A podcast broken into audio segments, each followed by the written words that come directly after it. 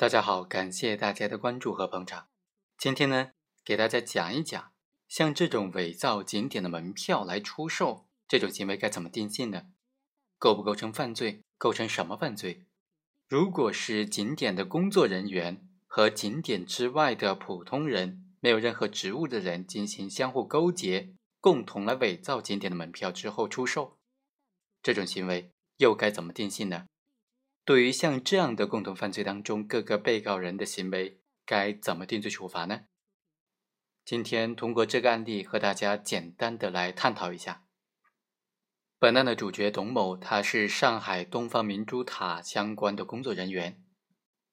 他和他的几个朋友陈宽、胡群、田磊等人就一起密谋，要伪造东方明珠塔的观光券来出售牟利。最后，他们共同伪造了这种观光券是四百多本，价值呢是一百多万元。最终，他们真的出售了很多的这样的观光券，获得了巨大的利益。这些利益在他们五个人之间进行瓜分了。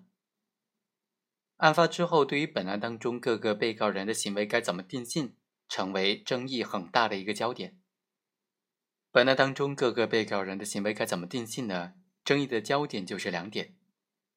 第一，伪造的观光券能不能认定为是刑法当中的有价的票证呢？第二，本案当中，董某他利用职务上的便利，通过向游客出售假的观光券来侵吞单位的钱款，这种行为该怎么定性？而另外几个同案犯，因为他们并非是东方明珠塔的相关工作人员，那么他们的行为又该怎么定性呢？首先呢，我们来分析一下，像这种伪造的观光券能不能认定为有价票证呢？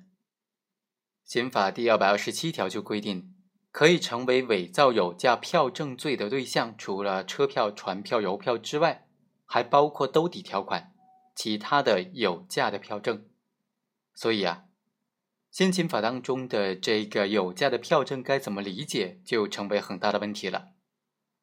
像这种观光券属不属于有价的票证呢？结合刑法当中所规定的列举的车票、船票和邮票这三种有价的票证呢，它应当理解为是由有关的国家机关、公司、企业、事业单位依法印制，并且向社会公众发放、销售，具有一定票面的金额，可以在一定范围之内流通或者使用，能够证明持票人享有要求发票人。或者是售票人支付一定数额的财物，或者提供特定服务的权利，也或者能够证明他已经履行了相关法律义务的书面凭证。在具体认定的时候，应当从有价票证制作发行的有权性，以及票面的有价性、流通使用的公共性，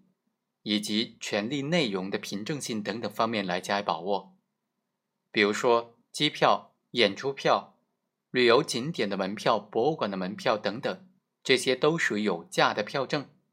但是发票、金融票证、有价证券等等，因为刑法另有专门的规定，所以不在有价票证的行列之内。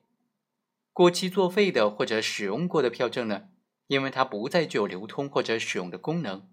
所以也就不能够认定为刑法第二百二十七条规定的有价票证。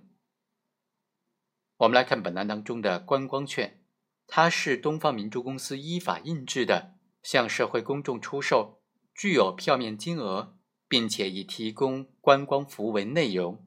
持票人据此可以享有观光的权利，所以完全符合有价票证的诸多特征，应当认定为有价票证罪。所以法院最终认为，本案当中陈宽、田某等人，他们伪造有价的票证，票面额巨大。他的行为构成伪造有价票证罪，他不具有这个东方明珠公司工作人员的身份，所以呢，他不构成职务侵占罪，他只构成伪造有价票证罪。